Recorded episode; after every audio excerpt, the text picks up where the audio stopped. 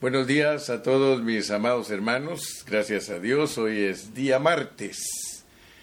Y aquí estamos con ese deseo glorioso de ser edificados con la palabra. Que el Señor bendiga a nuestros hermanos en todas partes del mundo donde nos escuchan. Gracias por su fidelidad. Gracias porque ustedes nos comprometen para que sigamos predicando esta palabra. Saludos a todos mis hermanos en México, a mis hermanos en Guatemala, a mis hermanos en El Salvador, en Centroamérica, en Sudamérica, en Ecuador. Que el Señor bendiga a mis hermanos en Washington y aquí en todos los Estados Unidos. Que el Señor eh, les ayude para que sigamos adelante. Hoy comenzamos nuestro estudio de Filipenses aleluya, ya terminamos Colosenses. Y ahora vamos a entrar a este precioso libro, esta epístola del apóstol San Pablo a los filipenses. Y queremos eh, darle gracias al Señor. Vamos a leer eh, en el capítulo número 1, vamos a leer eh, los versículos 20 y 21. Filipenses 1, 20 y 21. Dice en el 20, conforme a mi anhelo y esperanza de que en nada seré avergonzado, antes bien con toda confianza, como siempre, ahora también será magnificado Cristo en mi cuerpo, o por vida, o por muerte porque para mí el vivir es Cristo. Gracias Señor en esta preciosa mañana porque tenemos una nueva oportunidad de bendecir a tu pueblo. Gracias porque sabemos que este libro va a ser de mucha bendición para todos nosotros, como lo fue también Colosenses. Señor, queremos concentrarnos en lo que tú nos quieres hablar en este día queremos poner atención a lo, que, tú nos quieres decir. Abrimos nuestros oídos, abrimos nuestro corazón, abrimos nuestro espíritu, Señor, y aún disponemos nuestra alma, Señor. Queremos, Señor eterno, ser bendecidos en este día. Danos el alimento espiritual para poder ser tus vencedores, Señor, y que cuando tú regreses a esta tierra nos encuentres irreprensibles. Gracias, Señor, en el nombre de Jesús. Amén. Aleluya. Quiero decirles que casi, casi todos los estudiantes de la Biblia formales eh, dicen que hay cuatro epístolas que son como el corazón de la Biblia.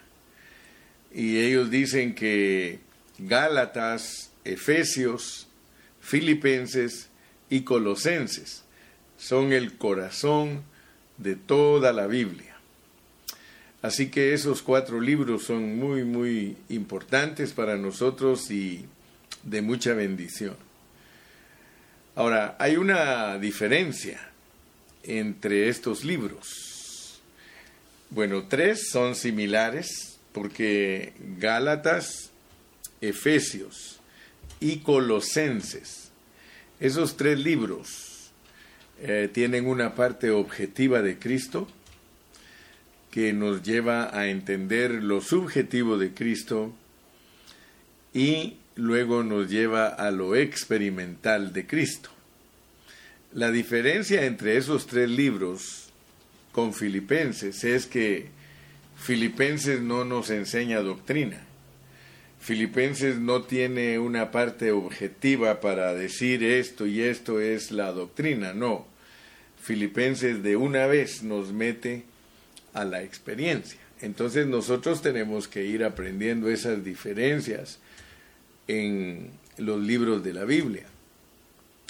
Yo creo que si ponemos atención, cada libro de la Biblia nos enfoca a Cristo desde un punto de vista o bajo un contexto.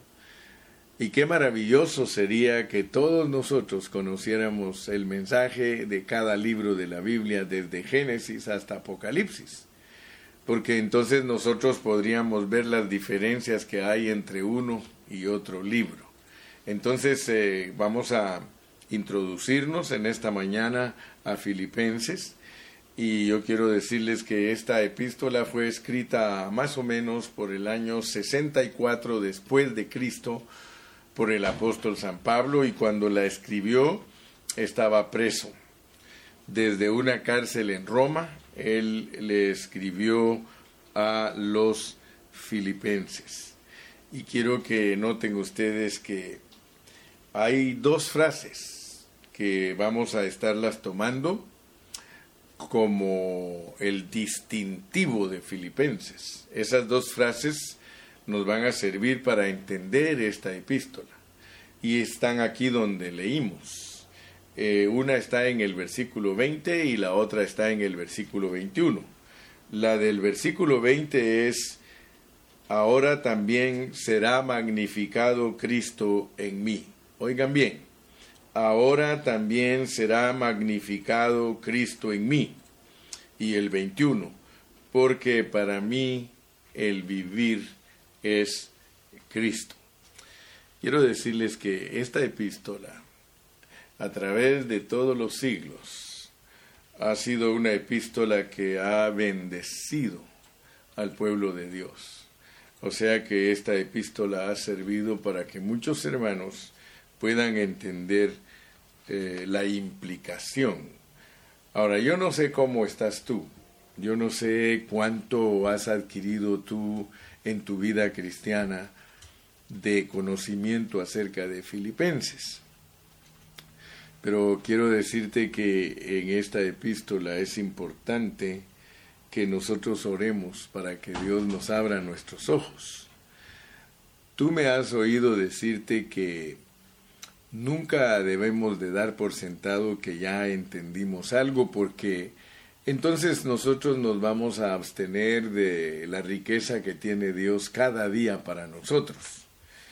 Una de las características de Cristo en su ministerio celestial es de que Él cambia los panes todos los días. O sea que como sumo sacerdote, los panes de la mesa de la proposición son cambiados todos los días. Entonces, eh, muchas veces nosotros al dar por sentado una verdad de la Biblia, parece que no estamos listos para tomar la frescura del pan del siguiente día. El maná era fresco todos los días, o sea que quiero que por favor no pierdas eso de vista, porque puede ser que aunque hayas leído y leído y leído de que Cristo tiene que ser magnificado en nosotros y que para nosotros el vivir es Cristo. Puede ser que superficialmente lo entiendas. Hoy vamos a pedirle a Dios que Él abra nuestros ojos para que nosotros podamos obtener las riquezas de Filipenses. Estas epístolas están cargadas de bendición, están cargadas de revelación divina. Y quiero recordarte que la palabra es para disfrutar, o sea que Dios te ha dado la Biblia para que tú disfrutes esa palabra. Y nosotros debemos de pedirle a Dios que nos ayude para que valoremos, que valoremos la palabra. Así que a medida que nos vayamos internando en Filipenses, eh, nos vamos a dar cuenta de cuán especial es eh, Filipenses. Y como vuelvo a repetirte, Colosenses nos habló un poquito de cómo experimentar a Cristo. Y creo que nunca se nos va a olvidar que en Colosenses dijimos que lo objetivo nos lleva a lo subjetivo y que lo subjetivo nos lleva a tocar el trono, o sea, a experimentar. Y dijimos que habían herramientas y dijimos que habían maneras de cómo eh, lograr lo que se nos estaba implicando. Pero hoy nos encontramos frente a una epístola que nos da dos declaraciones y dice que Cristo será magnificado y que para mí el vivir es Cristo. Entonces eh, podríamos decir que el pensamiento central de Filipenses es ese. Quiero recordarte también porque como hoy solo nos vamos a introducir, a pesar que hay una palabra ahí de consuelo para nosotros, solo nos vamos a introducir, pero yo quiero recordarte que cada vez que el apóstol Pablo escribió una epístola era porque habían circunstancias. O sea que eh, había una razón por la cual escribir. Eh, regularmente era por los problemas. Siempre han habido problemas en las iglesias y por eso Pablo tuvo que escribirles las epístolas y como soberanamente Dios nos ha permitido a nosotros como cristianos eh, pasar por ciertas cosas que Él ha establecido para su iglesia, entonces estas epístolas tienen un valor que no expira, que no no, se vence, siempre está vigente. Por eso el pan es cambiado todos los días, porque toda la Biblia nos va a servir a nosotros todos los días. Ella está fresquita todos, todos, todos los días. Muy bien, entonces gracias a Dios porque Dios nos va a permitir entonces estudiar esas cuatro epístolas que son el corazón de la Biblia. Empezamos eh, de atrás para adelante, pero por alguna razón el Señor permitió eso nos puso a Colosenses, ahora vamos a Filipenses, después vamos a ir a Efesios y después a Gálatas y luego vamos a ver a dónde nos lleva el Señor. Pero yo quiero que ustedes pongan atención porque nos debemos de preguntar qué significa magnificar a Cristo. Porque dice que Cristo debe de ser magnificado por nosotros o en nosotros. Más es en nosotros, dice Ah, ahora también será magnificado Cristo en mi cuerpo. El apóstol Pablo usa esta, expresión, pero nosotros tenemos que preguntarnos, ¿qué es magnificar a Cristo? Magnificar, si tú vas al diccionario, te va a decir hacerlo magnífico, hacerlo grande. Eh, en otros eh, nos va a dar sinónimos como expresar. Ahora tú sabes por qué es que usamos palabras como por ejemplo nosotros hablamos mucho en el ministerio de expresar a Cristo. Y precisamente magnificar a Cristo es que se le engrandezca, se hace, se, magnifica, ¿verdad? Da la idea algo así como, como se dilata, se hace grande. Entonces, por favor, ponme atención, porque esto es eh, importante entender, lo que tenemos que magnificar a Cristo, porque para nosotros Cristo es nuestro vivir. Pero como te vuelvo a decir, cuando nosotros estamos acostumbrados a que nos prediquen un evangelio objetivo, a nosotros siempre nos están diciendo que seamos humildes, que seamos amorosos. Siempre se nos, se nos está exhortando a que nosotros mm, eh, mostremos que somos personas diferentes. Y debido a eso es que la mayoría de hermanos creen que cuando se les pide que hagan cosas, se les está pidiendo algo exterior pero la realidad es que la Biblia no nos pide a nosotros cosas exteriores, sino que nos pide vivir a Cristo. Y vivir a Cristo es que Cristo sea tu amor, que Cristo sea tu bondad, que Cristo sea tu belleza, que, Cristo sea pues el que se expresa a través de ti. Yo quiero que pongas atención porque para mí el vivir es Cristo. Lo que Pablo está tratando de darnos a entender es que para Él todo, todo, todo es Cristo. O sea que el vivir de Él, si Él expresa amor, es Cristo a través de Él expresando el amor. Si Él expresa comprensión, es Cristo a través de Él expresando comprensión. Si, si tú le, le le hablas a tu esposa, es Cristo a través de ti hablándole a tu esposa. Si le hablas a tus hijos, es Cristo a través de ti hablándole a tus hijos. Ahora, fíjate por qué es importante esto, porque la mayoría de cristianos habla de habla mucho de, bondad, habla de mansedumbre, habla de humildad y, habla de muchas virtudes humanas, pero pero la realidad es que a la postre de todo, uno siendo honesto, uno sabe que, que ha tratado de improvisar porque de todas maneras caes, caes en lo mismo, en que quieres ser amoroso y no lo eres, quieres ser bondadoso y no lo eres, quieres ser eh, comprensivo y, no lo eres, quieres tener un buen carácter y no puedes.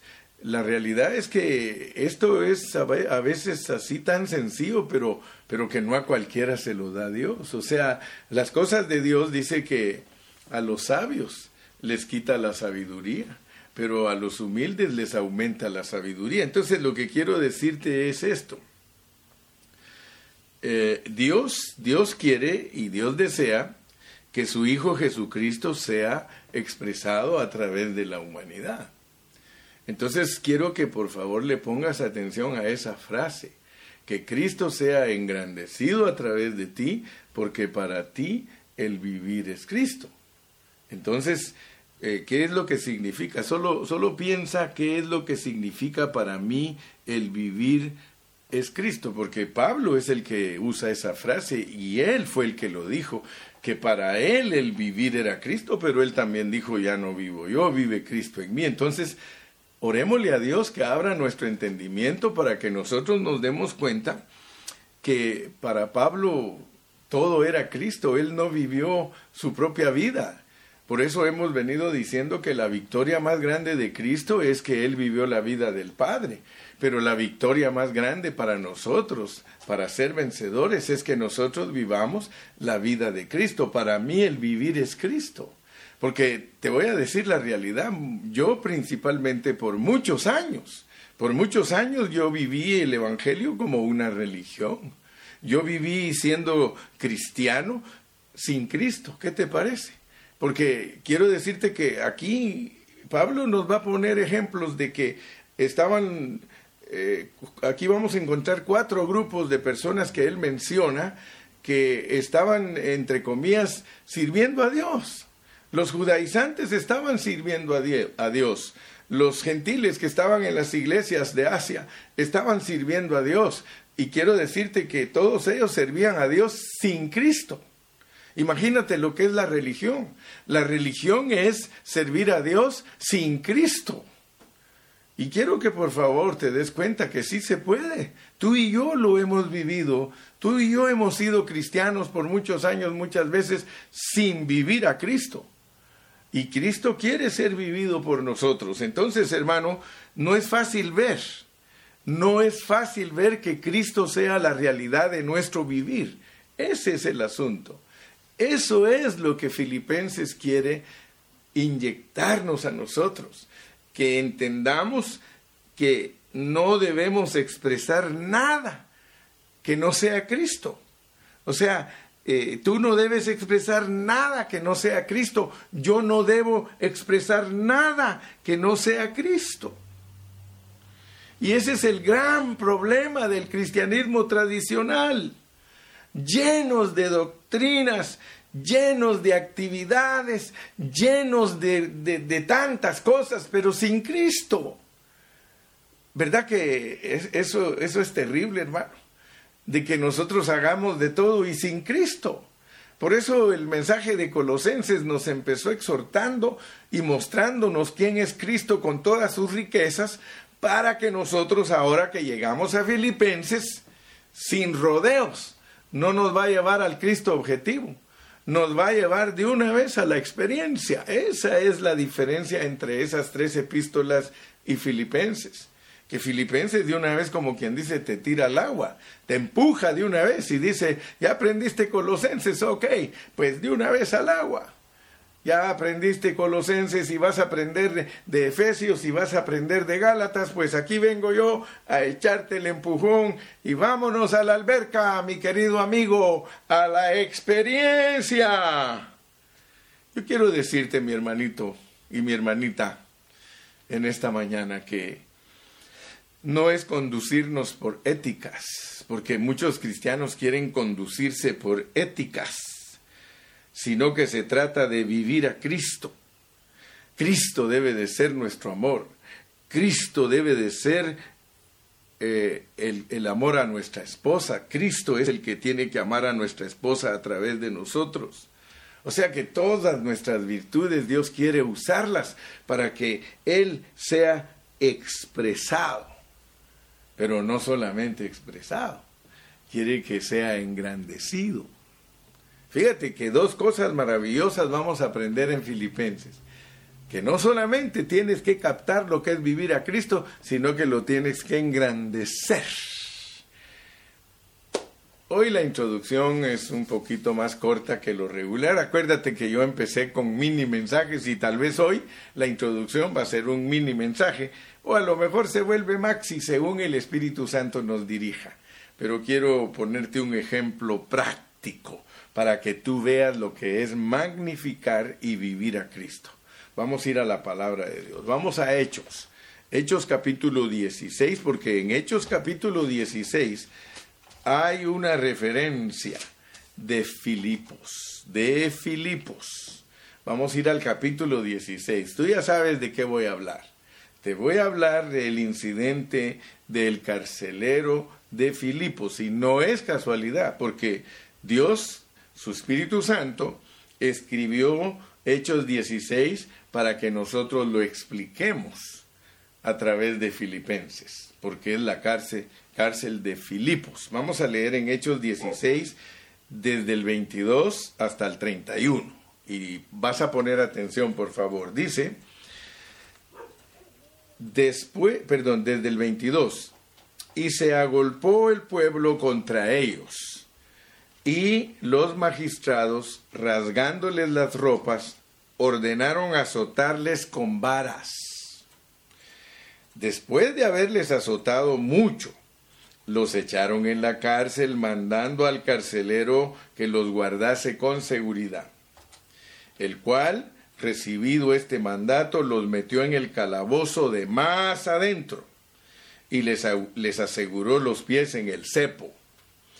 Pero a medianoche, orando Pablo, ya te recuerdas de Colosenses que termina con oración, aquí tienes ahora a Pablo, lo que nos habló ayer Lalo, que hay dos aspectos de la oración, las oraciones que son inmediatas y las oraciones que son a largo plazo o, de duración más larga. Gracias a Dios que Él nos ayudó ayer a ampliar el concepto y ahora lo, entendemos. Pero a medianoche orando Pablo y Silas cantaban himnos a Dios y los presos los oían.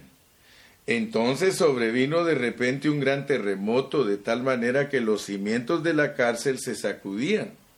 Y al instante se abrieron todas las puertas y las cadenas de todos se soltaron.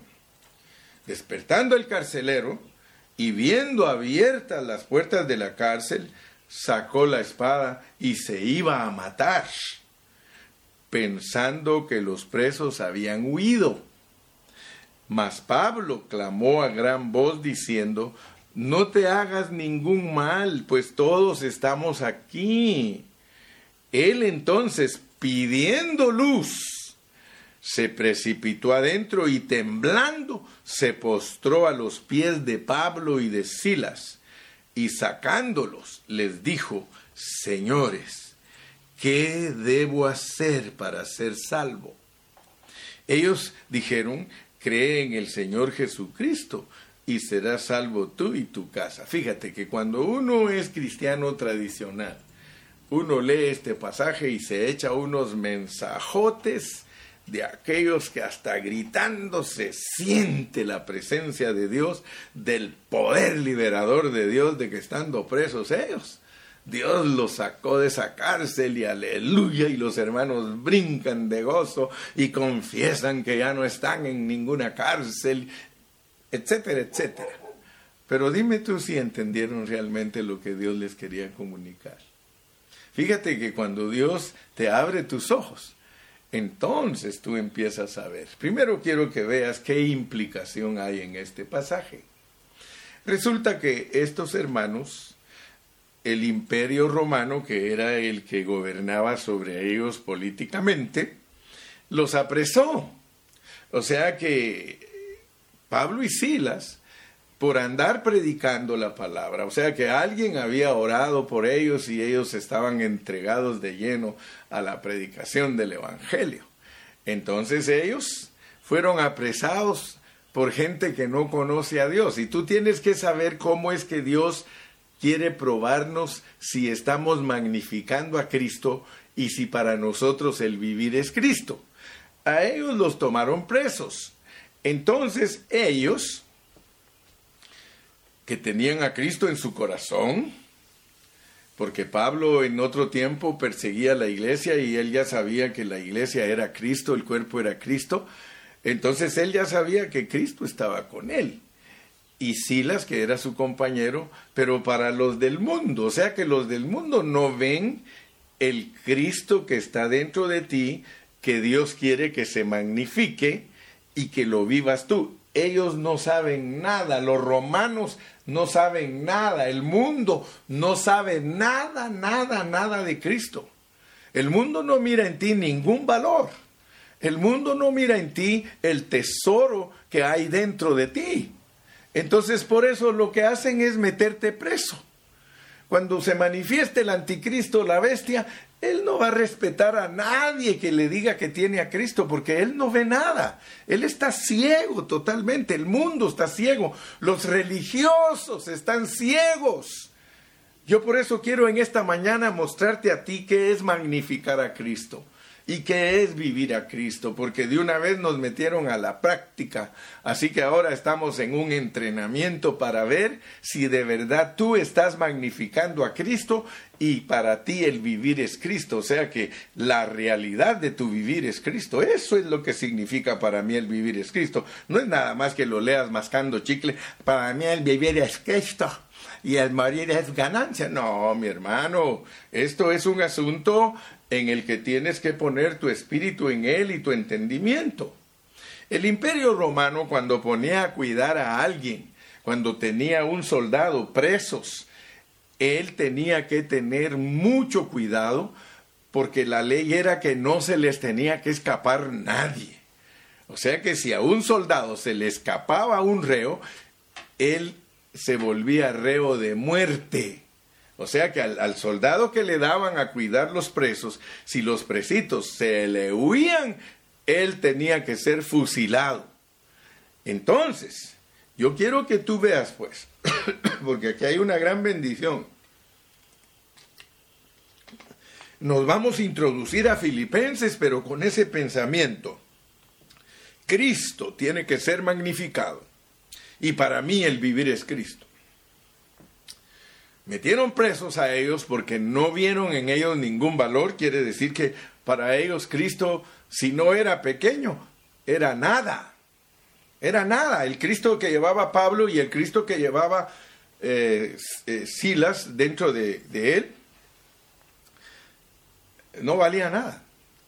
El imperio romano los vio como, como que no tenían nada.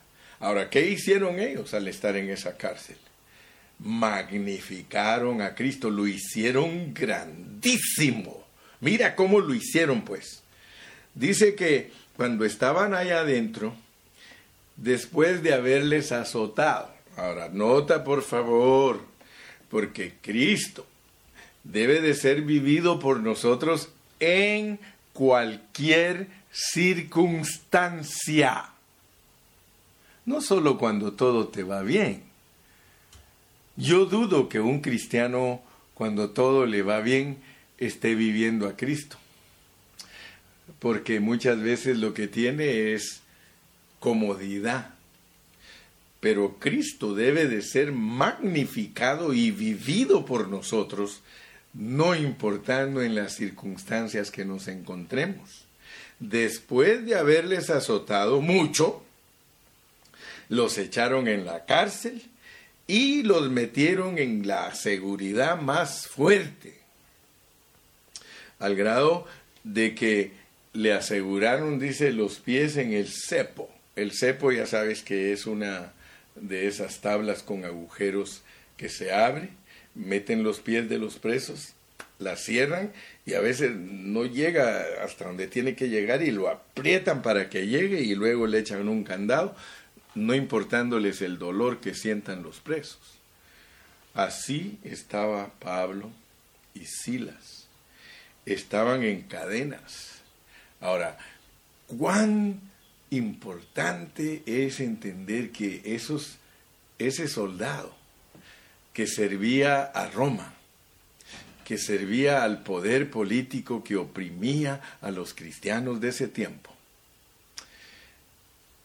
hermanos, se puso a ver lo que pasaba alrededor después de que se despertó, porque dice aquí que un gran terremoto sacudió toda la cárcel y lo tremendo es que se abrieron las puertas de las celdas y estoy seguro que las cadenas del cepo y todo, todo se abrió, todo estaba listo para que todos los presos se fueran. Quiero que veas, el Cristo pequeñito entró a esa cárcel. Cuando tú entras a un problema que te ocasiona tu derredor, entras con un Cristito pequeño, quizá con el Cristo del pesebre, o a lo mejor quizá con el Cristo que habla con los doctores. Pero ¿qué hace Dios al ver tu fidelidad de que para ti tu vivir es Cristo? Y que tú tienes fe y que tú sabes que si estás allí en esa circunstancia no es porque te va a dejar Dios allí, sino porque Él quiere ver si tú vives a Cristo y si lo magnificas. Entonces ese Cristo que para todos era chiquito, para todos era pequeño, empezó a crecer y causó un terremoto a tal grado que dice que despertando el, el carcelero y viendo abiertas las puertas de la cárcel, sacó la espada porque se quería matar. Se quería matar, porque él dijo, se me fueron todos los presos. Mira el Cristo magnificado, cómo neutraliza toda la situación. El Cristo magnificado, el Cristo que entró pequeño a esa cárcel, ahora tiene bien cautivo al carcelero y bien cautivos a todos los presos, porque aún los presos, ellos mismos dijeron, eh, aquí estamos, señor carcelero. Yo no sé, mire, Pablo y Silas estaban presos porque predicaban el Evangelio, pero yo estoy seguro que ahí habían asesinos, ladrones, ahí habían personas de mal corazón. El carcelero mismo ha de haber sido un hombre de mal corazón. Pero ¿qué sucedió?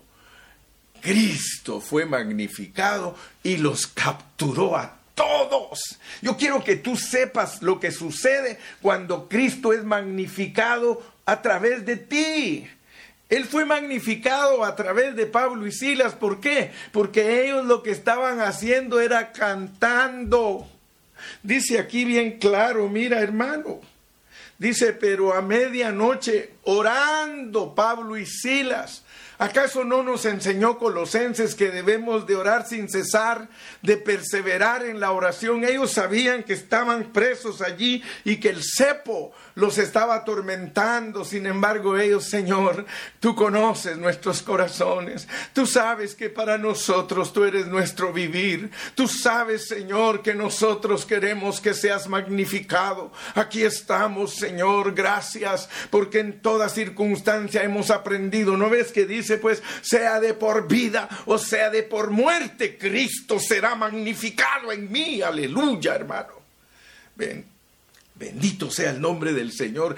Y viene ese terremoto, hermano, cuando ellos están orando y cantando, hermano. Por eso te dije que es importante entender en qué circunstancias Cristo es magnificado y Cristo es vivido de acuerdo a la enseñanza bíblica. Es cuando tú estás en problemas. Cuando tú estás en problemas es cuando Cristo debe ser magnificado en ti. Cuando estás en problemas, cuando no te comprenden, cuando te meten a la cárcel, allí es donde Cristo es magnificado, allí es donde Cristo es vivido. Gloria a Dios, amigo, gloria a Dios, hermano. Dime si no cautivó el Cristo pequeñito que entró a esa cárcel después que se mostró con poder y con gloria. Dime si no tenía cautivados a todos. ¿Y qué estaban haciendo sus siervos? Cantando. Solo Dios hacia el hombre feliz. solo Dios hacia el hombre feliz. La vida es nada, todo se acaba, solo Dios hacia el hombre feliz. Cristo quiere que seas feliz. Cristo quiere que seas feliz. Él vino al mundo para salvarnos. Cristo quiere que seas feliz. Oh hermano, yo espero que Cristo te esté ministrando en esta mañana. Estás en circunstancias negativas. Estás pasando por momentos difíciles. Dale gracias a Dios por Filipenses. Yo te he enseñado, yo te he dicho, hermano, que Colosenses sea, tuyo. Ahora échale mano a Filipenses, pues, porque Filipenses te va a mostrar lo que es magnificar a Cristo y que Él sea el todo de nuestro vivir. Aleluya. Tú que estás siendo probado, estás siendo probado. Hay pruebas en la familia. Hace poquito yo supe de hermanos que están muy queridos para nosotros, están contaminados con el virus. Pero nosotros estamos orando y estamos cantando y estamos confiando porque Cristo será magnificado. Cristo será magnificado en ellos y para ellos el vivir es Cristo. Aleluya.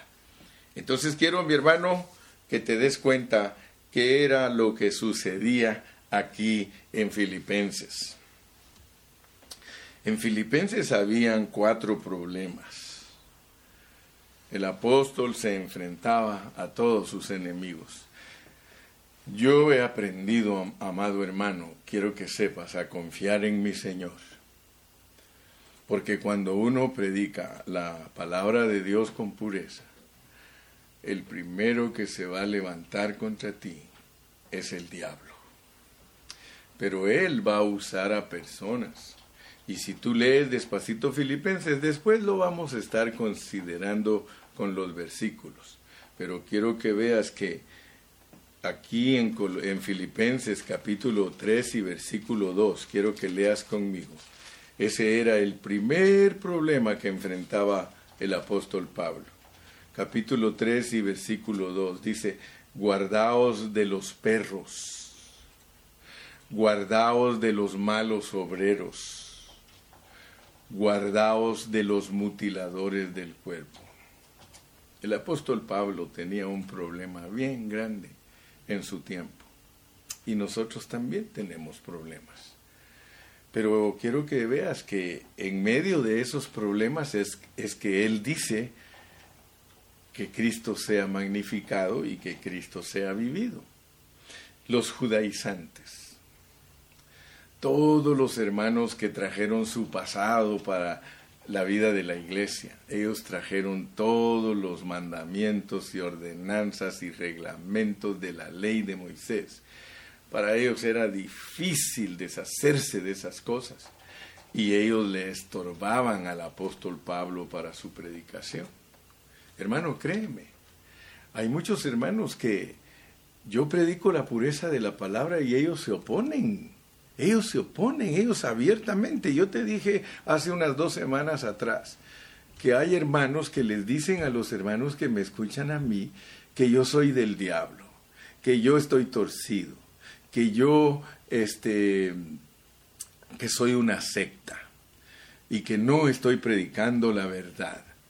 Fíjate, Mira cómo son los enemigos. No es fácil, pero yo sé que Cristo, el Cristo que yo tengo aquí, a veces está chiquito y muchos quiero que le den gracias a Dios si Él se conserva chiquito, porque el Dios que yo tengo dentro de mí, mucho cuidado, porque el que se opone al Cristo que tiene el hermano Carrillo, le van a hacer temblar los cimientos y le van a cautivar porque eso es lo que perseguimos nosotros. Yo les he dicho que a mí no me afecta cuando alguien se opone a mí. Pablo no tenía problema porque él sabía a quién había creído.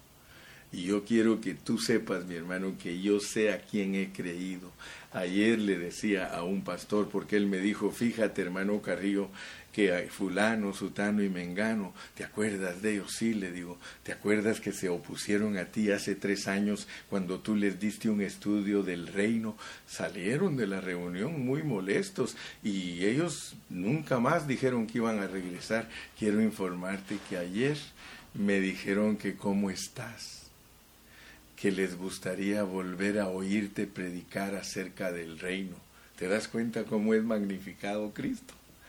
Aleluya, hermano. Entonces yo quiero que tú veas que el apóstol Pablo tenía luchas fuertes. El apóstol Pablo tenía oposición. Es más, habían hermanos que aquí mismo dice que predicaban por envidia. O sea que deja los judaizantes.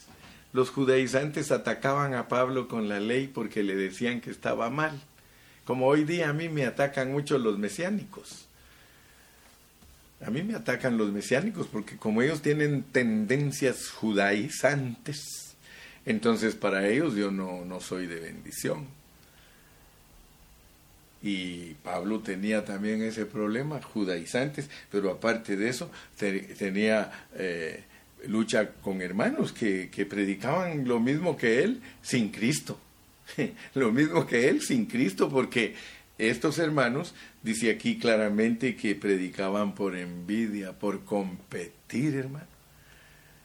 Y ya te dije que este asunto no es que alguien deliberadamente lo haga, no, está engañado y ciego por Satanás, porque a mí no me atacan los hermanos deliberadamente, o sea que ellos, según ellos, están bien en lo que están diciendo.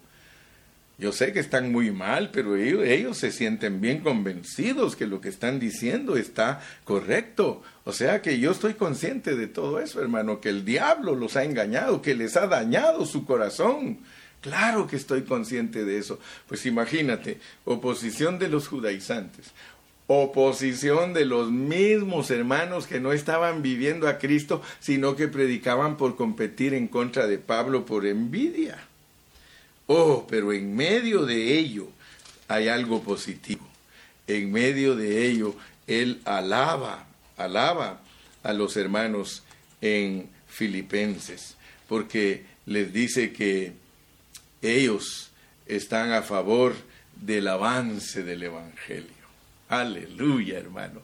Gracias a Dios por esos hermanos que en medio de todas estas circunstancias negativas lo apoyan a uno y le dicen, hermano, tú eres de bendición, hermano, sigue adelante, Padre Celestial, dale sabiduría a tu siervo. ¿Por qué, hermano? Porque esos hermanos que te apoyan están tratando de que de, de poder llegar al punto de decir para mí el vivir es Cristo. Gloria a Dios por ustedes, hermanos, por esos hermanos que siempre animan al hermano Carrillo. Que Dios los bendiga porque ustedes están por el progreso del Evangelio. Ustedes sí están por lo verdadero, hermano. Dios los bendiga, porque aquí encontramos ese incidente. Aquí encontramos que Pablo los halaga y les dice, ustedes están por el avance del Evangelio. Y cuando uno está por el avance del Evangelio, hermano, le molesta cuando otro se opone, porque hay hermanos cristianos, pastores que están opuestos a mí. O sea que abiertamente dicen, no vamos a enseñar lo del hermano Carrillo. Si ustedes quieren, ustedes enséñenlo, pero yo no lo voy a enseñar. Así han dicho muchos pastores. Ahora, hermano, gloria a Cristo porque dice que es necesario que eso suceda. Porque aparte de eso están las disensiones. Hay disensiones. O sea, ¿cuáles son las disensiones, hermano? Yo quiero que sepas cuáles son las disensiones. De acuerdo a la pureza de Filipenses, las disensiones son que no nos ponemos de acuerdo en el alma.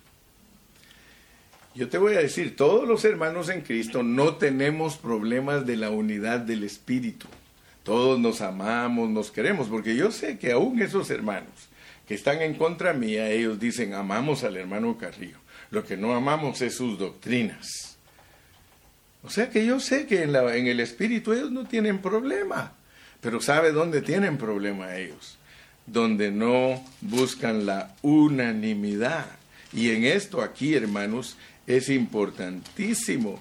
Mire cómo dice en el 4.2. En el 4.2 dice, ruego a Evodia, ruego a Evodia y a Sintique que sean de un mismo sentir en el Señor. Así que yo no estoy acusando a nadie, ni estoy diciendo que los que se oponen a mí no son mis hermanos, son mis hermanos. Es más, Cristo Jesús, cuando le preguntan quién te hizo esas heridas, mis hermanos, mis hermanos. Usted debe de saber que Dios usa a los hermanos para ver si Cristo está creciendo en usted. Cada vez que yo tengo un incidente negativo con un hermano o con una hermana, yo pienso, Señor, quieres ver si mi Cristo está chiquito en mí, tú quieres ver si, si estoy magnificándote. Y por eso, ¿saben qué hago? Me humillo, porque yo sé que al humillarme, Cristo es magnificado y Él se vuelve mi vivir. Por eso procuro con toda diligencia no echar a tierra el mensaje que predico, me pueden juzgar de lo que quieran. Y sé que tengo defectos. Claro que los tengo y los reconozco, gracias al Señor. Pero también quiero que sepas que las pruebas que vienen a mi vida son para ver si Cristo es mi vivir y si está siendo magnificado. Creo que hoy solo te voy a dar eso de, de, introducción, pero yo sé que ya entraste con un buen pensamiento a Filipenses.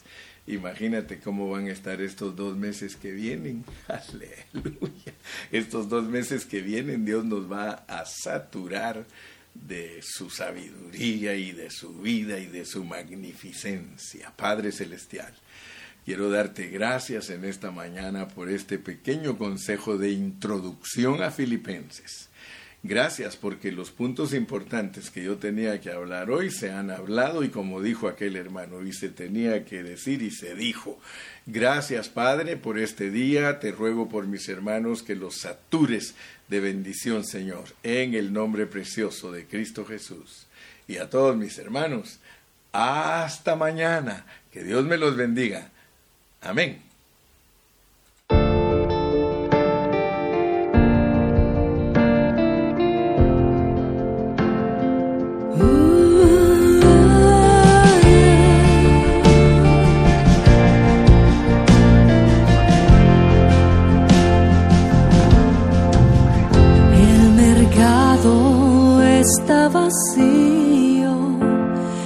Calles solas están, los trabajos están quietos, terminó el cosechar, los aviones van sin rumbo y no hay nadie en el control, todo queda suspendido al